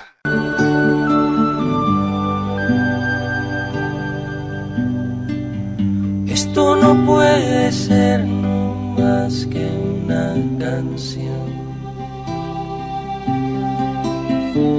Quisiera fuera una declaración de amor romántica sin reparar en formas. Gasolina. Señores, estamos muy felices y queremos felicitar a esta gran productora, mujer, respetada por su trabajo, tiene muchas décadas haciendo un excelente trabajo, una mujer joven, lo que pasa es que empezó muy temprano. Un fuerte aplauso para nuestra Edilenia Taktuk, quien está inaugurando la cuarta versión de la televisión imaginativa. TV imaginativa, ¿qué es esto? Esto es un- una plataforma que ha desarrollado la querida Edilenia, donde los estudiantes, donde también el público en general, el que le interese o ser presentador o ser productor o estar dentro de esa industria para que pueda vivir la experiencia desde la forma como se hacen originalmente cada uno de los programas que van a tener la oportunidad de ser transmitido en vivo desde esa plataforma. 17 programas de televisión. De verdad que me quedé sumamente sorprendida con eso, porque wow, en vivo. Y estamos celebrando también eh, conjuntamente con la, con la plataforma de los, del 4 aniversario. Edilena se lo dedicó a nuestra querida Maíta, María Camilo, María Cristina. María Cristina Camilo, una persona que le tengo mucho cariño y respeto porque tuvimos la oportunidad, tanto Maribel como yo, de trabajar con ella. Y Maíta fue la primera dominicana, la primera mujer que tuvo la oportunidad de hablar por la televisión de nuestro país. Así es. Bueno, la semana de la televisión. ¿Qué decir? Eh, yo creo que el Edilenia está logrando que una juventud poco interesada en la televisión, hasta que tienen esa oportunidad de, de ver realmente cómo, cómo se queda, cómo la gente deja el forro para hacer un programa de televisión, o sea, ver el delante, el después y de radio también, dice Malena, Eh, ver el, el, el delante y después y cómo, cómo funciona la, la, la televisión hace que la gente se enamore, porque hay que decirlo, es medi- ha sido medio snob, pero mucha gente y ha criado a sus hijos diciendo que no ve televisión dominicana, Me- que no le pique. interesa, que no le interesa la televisión dominicana, incluyendo muchos Pero y estudiantes culpa de de la gente y culpa de los creadores de contenido también. Ah, ¿Dónde está? Se están, están volviendo las caras de la televisión. Gracias a Dios el- tenemos a Celine Méndez ya. Ay Dios. No, y ad- además eso, que lo importante es que renovar, renovar el compromiso con la televisión dominicana, porque una de las cosas de las que adolecemos es una conexión de las nuevas generaciones con la cultura general, con las caras de la televisión. O sea, a esta altura, muchísima gente ya no te sabe hablar de Jackie, no conoce a Jackie. No, pero y no lo van a saber porque ¿qué ha pasado? A nivel internacional la televisión está en un boom, señores. Las series de televisión son más interesantes ahora mismo que las películas y mucho más rentables. Actores que hace 10, 20 años tú nunca hubiese pensado verlo en televisión, en la pantalla chica. Hoy en día lo que están haciendo es series, series limitadas, series para plataformas digitales. Entonces aquí nos quedamos lamentablemente en una etapa, una época de la televisión que ya no está de moda, que ya no vende. Incluso las telefónicas, las empresas de cable, para que tú pongas cable en tu casa, tienen que linkeártela con los otros servicios, con el internet. Porque si no, la gente no, no, No no quiere compra el No cable. contrata el servicio. Bueno, eh, por favor, necesitamos que se animen a ir a participar, compre su boleta. Esto será hasta el domingo. Van a tener la oportunidad de ver más de 90 figuras de la televisión dominicana en vivo haciendo su programa desde allá. Yo particularmente me siento muy orgullosa y honrada de que me hayan invitado a hacer la transmisión en vivo de nuestro programa. Tendremos una invitada muy querida y muy adorada en nuestro país, haciéndole el- la entrevista del programa que tenemos la gracia y la oportunidad de transmitir. Nosotros, yo pienso como dominicana que tal vez la- lo que dice Charlene tiene un poco de razón, pero es por el costo. Hacer televisión en nuestro país o en cualquier otro es muy caro. Afortunadamente el cine se ha desarrollado, pero Por le ley. dieron, pero le dieron una, una palanca grande. Tú sales a hacer una película y ya la gente tiene su dinero antes de salir a hacer esa película. Eso no pasa con la televisión, no pasa con la Bueno, radio, a- no pasa con las hace series. años que se está trabajando una famosa ley de la televisión. Es necesaria, yo creo que sí. Al mediodía, al mediodía, al mediodía con Mario En Al Mediodía, con Mariotti, con Mariotti y compañía, hablemos de tecnología. Señores, sí, vámonos para Corea del Sur, donde está exceso de conectividad, la, digamos, La adicción que tiene la gente a los teléfonos celulares ha puesto a los surcoreanos a ponerse innovadores. Ahora, las luces de los semáforos para, para los que cruzan la calle, para los peatones, están en el piso. Mucha gente está mirando para abajo todo el tiempo y entonces se pierde. Esto ha generado un exceso de accidentes en, los en, Corea del Sur. Por eso ellos han optado por no poner las luces en los semáforos ni a nivel visual, sino en el piso, para que cuando la gente vaya caminando pueda ver cómo va cambiando y respetar el semáforo, respetar el paso y así haya menos accidentes. Problemas modernos necesitan soluciones modernas. Esperemos que en algún momento nosotros aquí también entendamos eso.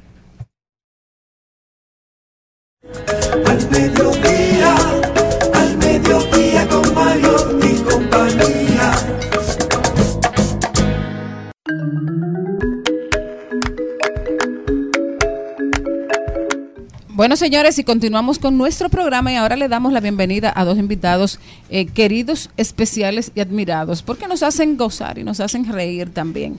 Estamos hablando de Pororó y Elías Cerrulle, pero ¿qué es lo que ustedes se traen entre manos? ¿Qué nos hemos inventado? Primero, Sí. buenas tardes. Sí, buenas. Gracias por Gracias recibirnos. Sí, es algo que nos preguntan siempre, porque es un show un poco raro. Eh, porque dicen, bueno, yo, yo conozco la banda de Pororo, yo conozco a Elías Comediante, como que tienen un show juntos. Entonces, la idea de este show es una cosa que nos inventamos por antojo, donde po- exploramos el primer disco de Pororo, que va de una relación de cuando comienza y está en chulería hasta cuando la vaina se van al diablo. Y exploramos eso. Y entonces a ese primer disco pues le insertamos conversación, humor y explorando por las situaciones que se dan en, en todo eso. Entonces, en, en este show, nosotros como banda tocamos el disco completo y entre las canciones se van tejiendo estas Historias. estas dinámicas e Sí, historias. esa que- narrativa y eso. esa Es narrativa. un show muy apro, es muy inusual, porque no es puro stand-up, no es un concierto. Entonces no es una cosa que tú le puedes decir que vamos para el concierto, vamos para el Co- es un como, show. como- como dice la show. gente, no es ni esto ni lo otro, No es ni pero otro, inclusive. pero- pero- exacto. No es ni esto ni lo otro, pero ambas inclusive, literal. Así mismo que hay que anunciarlo. Porque hay gente- que se confunde full. ¿Hay que un concierto? No. Es un ¿De, show. de- un- de es dónde, com- de- de dónde surgió esta maravillosa idea y cómo se han ido tejiendo est- estos, estos diálogos? Bueno, yo recuerdo haber terminado un concierto, eso fue antes de la pandemia, y yo voy bajando la escalera y me espera Elías. Y me dice, mira, yo quiero hacer algo contigo. Como, eso ¿quién tú puede eres? significar muchísima, muchísima cosa. ¿Quién es este? Entonces de ahí luego él me contactó, él es amigo de un amigo mío que nos, nos contactó en ese momento. Yo no sabía que Elías era comediante. Yo no sabía que había stand-up en el país en ese momento. Sí, porque esto No, fue yo principio conocí, de 2019. Claro, yo conozco la, la comedia de sketches, de televisión y todo esto, pero ya que había una escena de stand-up, para mí fue fascinante. Entonces, la- el segundo contacto fue, mira, tenemos show tal fecha. Y yo, show O de sea, ya, qué? ya ahí no había mucho pana, pues yo seguía yendo a los conciertos, pero ya entonces, ya para final de 2020, que ya éramos amigos, y yo tenía la confianza de presionarlo, pues yo cogí una fecha en el Comedy Club y le dije, mira, tenemos fecha. Y él, pero no tenemos show. Y yo, exactamente, ahí es que está el problema. Vamos a darle. Ahí es que está el problema. Entonces, en- eh, no- en- nos sentamos idear un par de vainas, hicimos un ensayo con gente en mi casa, eh, que no fue como full el show, sino que fuimos como intentando averiguar qué es lo que queríamos hacer. Entonces invitamos un par de gente como especiales para la casa. Y, y entonces ya después hicimos el show y fue la primera iteración del show que fue tal vez la versión más incómoda. Eh, y ya después lo hemos hecho un par de veces y a veces incluimos otros músicos. Y en esta versión, esta yo creo que es la sexta vez que hacemos sex- Así es. sexta, séptima vez que hacemos el show. Y en esta estamos incluyendo la banda completa y tam- también lo incluimos en la conversión, como que no es, no es que están de fondo. O sea, no es una música de fondo ni de soporte, sino como que está la banda completa y ahí mientras tanto pues vamos tejiendo cosas diferentes. Una Es sinfonía de voces. Una sinfonía de voces. Eh, haz la invitación por ahora entonces. Señores, es, nos vemos este próximo viernes 25 a las 8 de la tarde, a las 8 de la noche. Sí, de la noche. Abrimos Sí. puerta a las 8, el show inicia a las 9 en escenario 360. Las boletas están en tix.do. Sí, tix.do y ahí están las boletas de nosotros. nos vemos por allá. Sí, le dan para allá. El show va a estar muy apro. Y, Eh, y entonces, ¿cómo Pero es? hace algo, algo de lo que va a salir el Exacto. show, para que uno Bueno, lo que pasa- sí. Algo que no va a salir, pero... Bueno, una cosa que teníamos de relajo, que inclusive veníamos hablando, eh, que durante el show hay un momento donde exploramos cómo, cómo el latino versus el gringo explora como que y disfruta su lamento, ¿verdad? O sea, porque el, el gringo es más tristón, es más... Blues, por Es ejemplo. más blues, es más... Pero el latino le mete un swing a una un gozadera. Claro, porque tú agarras o sea, por ejemplo, esta canción icónica, que es básicamente una carta de suicidio con Guira, que es La Ventanita. Claro, es verdad. La ventanita tú, tú agarras y se la pones al lápiz un pana tuyo y él sale huyendo para tu casa a ver si tú estás bien. No, llama a todo el mundo. Llama a todo el mundo. Y, loco, todo el día, él está bien, está ¿tú hablas con él. Se preocupa la gente, full. Se preocupa la gente con esa. Eh, Eric Clapton sacó Tears in Heaven, que es una canción muy triste de la muerte de su hijo, Exactamente. que fue de un accidente. Y después vino Tito Puente. Tito Puente con, con Fabricando Fantasía, que es una canción que es de lo mismo, pero, Pero con hay, pero ajá, Y con- gente y con un cowbell ahí. Eso tan, es, Y tan, gente bailando. tan, y de repente te llegué, ¡uh! Y la dedican a novia. Y la dedican vaina. Así- Hay gente que dedica canción de un carajito muerto a una novia. ¿Verdad? Son datos. Y hay que darlos. Ay, Dios. Porque no se ponen a escuchar. No se ponen a escuchar. Simplemente la oyen. Claro, porque es que No la gente- la Eso, gente- eh, oye, eso, eso son, son como la camiseta de alguna gente que tienen que I am gay. Y no no saben. También la magia, esa es la magia de- la música también. Eso tú lo escribes con eso una intención y la gente la... la Cada quien la Interpreta, pone- la interpreta lo que da su gana, sí, definitivamente. La gente hace lo que quiere. hay dos eso. canciones, una de Julio Iglesias, que se la, se la compuso a su hija cuando la hija ya creció, que la gente la dedica a la novia. y De no niña mujer. eso fue- Ay, y Dios también hay otra. ¿Y no quién sé es si ella? Y a la familia, y nada más en Asua. Ay, ¿quién es? ¿Cómo es? Ah, y no, no, y una, señores, yo debo confesar que hace pocos años yo escuché detenidamente la canción del árbol. No, no, no sé de quién es, de Serrat, la El- del el- árbol de el mi de casa. Cortés. Ah. Señores, pero esa canción, escuchen esa canción. esa El canción árbol y yo. Ay, Dios mío. Sí, lo, que- lo que tiene que ser, escuchar esa canción, por lo menos una planta cuatro para abajo.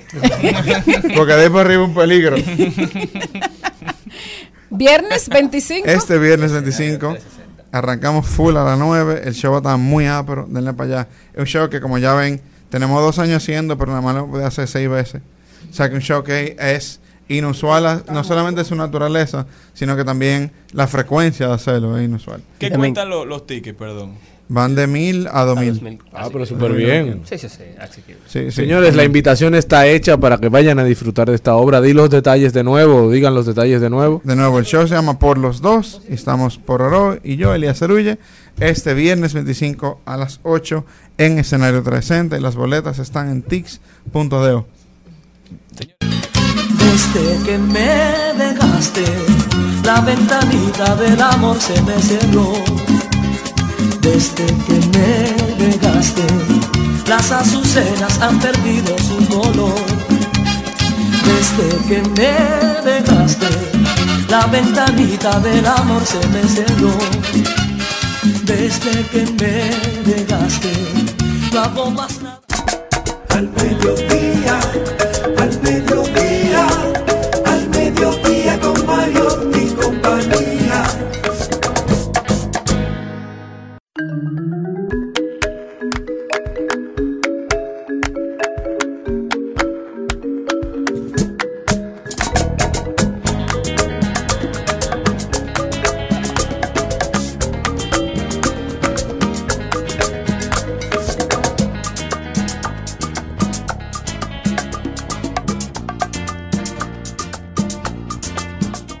Tenemos una invitada muy especial. A raíz de que hoy es el día del asesor de moda, del asesor de imagen, está con nosotros Melisa Gonel, nuestra experta en el tema. Melisa, ¿cómo estás? Muy bien, gracias. Yo feliz de estar aquí Mira, yo- nuevamente. Melissa, yo voy a comenzar esta entrevista porque al yo llegar a esta cabina, la Ajá. pro- No, diablo. ¿Te quedaría bien?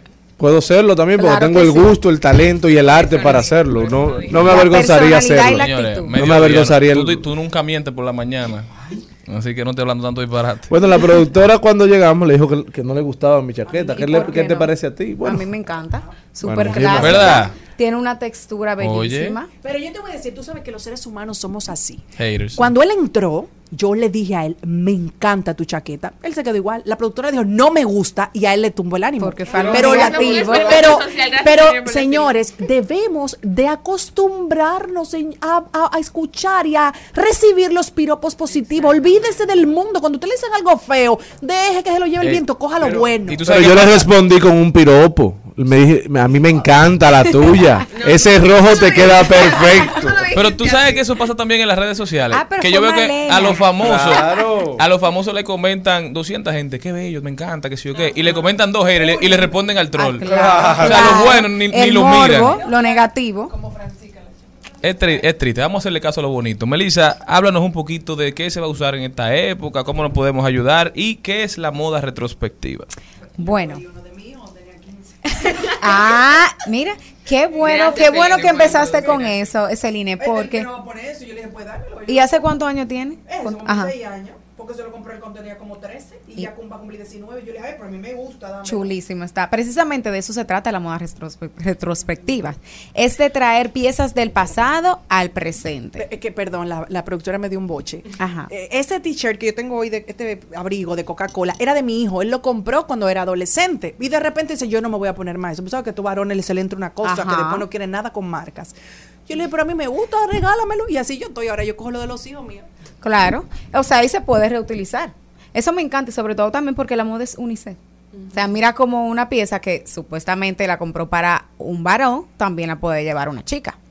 Entonces, cuando hablamos de moda retrospectiva, es precisamente eso, traer moda del pasado al presente. Y eso lo estamos viendo mucho, señor. Ustedes recuerdan, recientemente hubo una polémica con el tema de Kim Kardashian, que utilizó un vestido que era de Marilyn Monroe de 1962 y se lo puso para el evento de Met Gala. Pero la polémica fue porque lo rompió o porque ella lo rehusó. Los dos, porque causó una polémica, precisamente porque muchos historiadores de moda y conservadores, o sea, lo vieron como una falta de respeto. Y aparte de todo, el proceso para ella entrar en ese vestido. O sea, fue muy fuerte y el vestido se dañó. Y realmente ese vestido tiene un valor histórico. O sea, un vestido realmente que a lo largo de la historia ha sido conservado y entonces ella venir a ponérselo y todo, eh, todo el show realmente causó eh, mucha controversia. Por más que rebajara, hubo parte que no rebajaron. Es que no, es que no había manera, no había manera. El ¿Cómo podemos no aplicar la moda retrospectiva ahora y cómo empezar a buscar? Y porque tú sabes que hay mucha gente que dona o no siempre donan o no tienen, ahora está volviendo otra vez la campana. ¿Qué nos puedes tú recomendar? Mira, lo que hay que siempre la mejor forma de uno utilizar piezas del pasado es buscar en el closet de la abuela. la Señores, los closets de la No abuela busque, tienen una favor. historia y ustedes encuentran piezas chulísimas, sobre todo en el caso de las mujeres, que tenemos como muchísima más facilidad de jugar con el tema de la moda. Yo, por ejemplo, recuerdo que cuando yo me iba a casar, yo utilicé un vestido que mi mamá diseñó cuando ella se graduó de diseño de moda hace 30 años y yo lo utilicé para la sesión de foto de mi boda. El vestido estaba intacto. Entonces, una manera de yo rendirle incluso culto a una pieza es una pieza que tiene un valor sentimental y yo la puedo traer a la actualidad. Sin embargo, hay piezas que tú la ves y tú dices, wow, eso se ve como que tiene demasiado tiempo y tú como que no te atreves. Porque se ven como demasiado antiguas. Hay otras piezas que, sin embargo, por el tema de cómo la moda todo va y viene, tú la puedes llevar a actualidad y nadie te va a decir que eso tiene 50, 60 años. Como fue el, caso del mismo vestido de Kim Kardashian, que tú lo puedes traer a la actualidad y si no se menciona que era de Marilyn Monroe, nadie iba a saber porque el vestido está perfectamente, puede llevarse a la tendencia actual. También hubo una comunicadora, creo que fue María Celeste, eh, Ah, sí, una de Univisión. que- de Univisión. No, María Celeste no, la que era novia de Luis Miguel. Milka. Mi- Milka eh, de Milka se puso un Malena vestido dice que sí a todo. de María hace Celeste, 20 sí. años Milka, que sí. ella fue al premio Lo Nuestro. Y honestamente, el vestido hasta le quedaba mejor ahora. Espectacular. Fue un vestido morado y me llamó mucho la atención porque si ella no lo dice, ni siquiera uno se da cuenta porque, señores, la gente, la, la sociedad nos ha metido una presión de que uno no puede repetir ropa. Gracias a. Dios que ya la gente ha dejado eso un poco. Y más después que nos dimos cuenta, en cuando estamos en el confinamiento, que eso, eso es trapo. Claro. No, uno tenía muchísima ropa y no se lo podía poner. Entonces, no le demente, póngase lo que usted se sienta bien, coja los consejos de las asesoras. Usted busca sus Instagram y hace sus combinaciones. Claro que sí, o sea, utilizar piezas del pasado, ¿por qué no? Mira, por ejemplo, yo felicito la labor que está haciendo Jumbo ahora con eso mismo del tema de moda retrospectiva. Y, y es una manera también de democratizar la moda, porque la moda, o sea, como ellos tomaron... Eh, una, digamos, seis diseñadores de moda que han venido trabajando a lo largo de la historia de Jumbo eh, con diferentes piezas que lanzaron diferentes colecciones y la trajeron a un mismo lugar. O sea, hicieron una colección bellísima, una presentación en Bellas Artes, todas esas piezas del pasado en la actualidad y son piezas bellísimas. Entonces, una forma también, por ejemplo, con eso de Jumbo también, de que la moda sea asequible a todo el mundo. Porque imagínate tú, una pieza de diseñador que no solamente Jumbo, eso lo están haciendo a nivel internacional también. Balmain, tiendas de H&M, Target, diferentes marcas están trayendo piezas de diseñadores haciendo colaboraciones y que sea a un precio asequible. Melissa, ¿cómo puede, bueno, la gente desconstruir eso de cuando uno ve una foto de uno de hace unos años, uno dice, ¿cómo yo me puse eso? y uno, y uno siempre dice, yo creía que me la estaba comiendo. Jenny dijo ahí que están volviendo los campanes, a mí me dio grima. A mí me dio alergia. Óyeme, En ya la competencia era cuánta tela más tú le ponías un pantalón. Una y lo abría y le locura. agregaba una tela extra. Sí, sí. Y yo que soy de extremo. ¿Y cómo, por ejemplo, los varones pueden hacer eso? Eh, el Cristian, coger un traje de su papá o de su abuelo y traerlo, porque los varones son más difíciles, ¿o no? Sí, es más difícil con el tema de los hombres. Pero, por ejemplo, con el tema de los, de los, de las chaquetas, es un poco más fácil una pieza. O sea, es más fácil tú ponerte una chaqueta de tu papá de hace 20 años que tú ponerte un pantalón, porque el corte como que varía mucho. Pero la chaqueta sí. eh, pero es como que tomar ciertos elementos, porque no, no, en el caso de los varones no nos podemos ir al extremo, porque imagínate tú, un pantalón campana de los años 70 que utilizaba tu papá, con una camisa de seda brillosa Regálamela si hay en tu casa. Con, con el que con el pechito afuera es como que es como demasiado. Y los pelitos claro. Porque era lo que se utilizaba. Entonces Una hay que, hay que hacer, hay que hacer un equilibrio. Una exactamente hay que hacer un equilibrio. Quizás una chaqueta así que tenga un estampado que sea un poco más tradicional más atemporal con unos cuadritos eso sí. Pero con hay que saber cómo que identificar cuáles piezas tú puedes llevar y que no se vean demasiado antiguas. Bueno, la moda ha evolucionado tanto que ya ni los bellos son, son de moda. Ya no se pueden ni eso usar. Con, con lo- los caballeros bueno tiempo que no lo ve. Superman tiene el pelo en el pecho, mi amor. Se ve Cavill, sexy, se ve sexy. Yo no quiero que bueno, se lo pero sí, con el escote, Además, con el escote, o sea, los caballeros, que es sobre todo de los caballeros que tienen un estilo seductor, que tú lo ves que se ponen una camisa Oiga bastante eso. ajustada. Eso. eh, Realmente hay siete estilos universales y hay un estilo que es seductor y a veces se, se entiende como más como las mujeres, pero el hombre también tiene un estilo seductor. Cuando Mira, tú mira, lo ves con una camisita ajustada, Si usted no está en la playa, recién salido del agua, no ande con el único botón que no se pone es el del cuello, el de arriba. Y a veces un exceso ya, el segundo. Claro. Pero ¿cómo te van a decir con una camisa con medio botón puesto? Pero hay caballeros, mira, no, claro, estoy, cigala, de acuerdo, cigala, con- estoy de acuerdo contigo, pero hay caballeros que le gusta y que se sienten sexy, tú lo ves con la camisa, sobre todo los caballeros que trabajan su cuerpo bastante en el gimnasio. Entonces tú lo ves que quieren mostrar su pecho, Ah, sí. eh, Soy sus Morel y yo- brazos, Morel y yo de envidioso, es. Exacto. Sácame de su boca, por favor, que yo puedo. ¿Qué usted puede qué? Melissa, en este tiempo, en el tiempo de fast fashion que estamos viviendo, ¿hay espacio para la moda retrospectiva? Claro que sí, que hay espacio. Hay que comprar en paca para eso. No necesariamente, no necesariamente. Mira, tú puedes tener una pieza, mira como dijo Celine, esa, ese suéter que ella lleva hoy tiene, eh, exacto. Entonces, y no ya, y ya no lo compra en una paca. Entonces puede ser que tú tengas una pieza en tu casa que tenga mucho tiempo y tú puedes traerle a la actualidad. Bueno, pero también promover eh, estos negocios y emprendimientos que venden ropa de segunda mano, También, claro que sí, ¿por qué no? que son un aliciente a la economía de la gente para el buen vestir. Claro que sí. O sea, las mujeres sobre todo, ah, espérese. Las mujeres sobre todo que usan un vestido para una boda, por ejemplo, y no vuelven a colocárselo, quizás a ponérselo, que hay muchísimas tiendas de Y que lo alquilan mano. también, Bueno, que también. también es otra forma de reutilizar las piezas. Y Señores, un placer temporada. tener con nosotros a Melissa Gonel, asesora, nuestra asesora de imagen, que hoy vino a hablarnos de la moda en retrospectiva. Señores, ¿Dónde la las tendencias del mundo la ponen los seres humanos. ¿Dónde la Seamos nuestra propia tendencia. ¿Dónde la Muchísimas gracias y hasta mañana. Hasta aquí, Mariotti y compañía. Hasta aquí, Mariotti y compañía. Hasta mañana.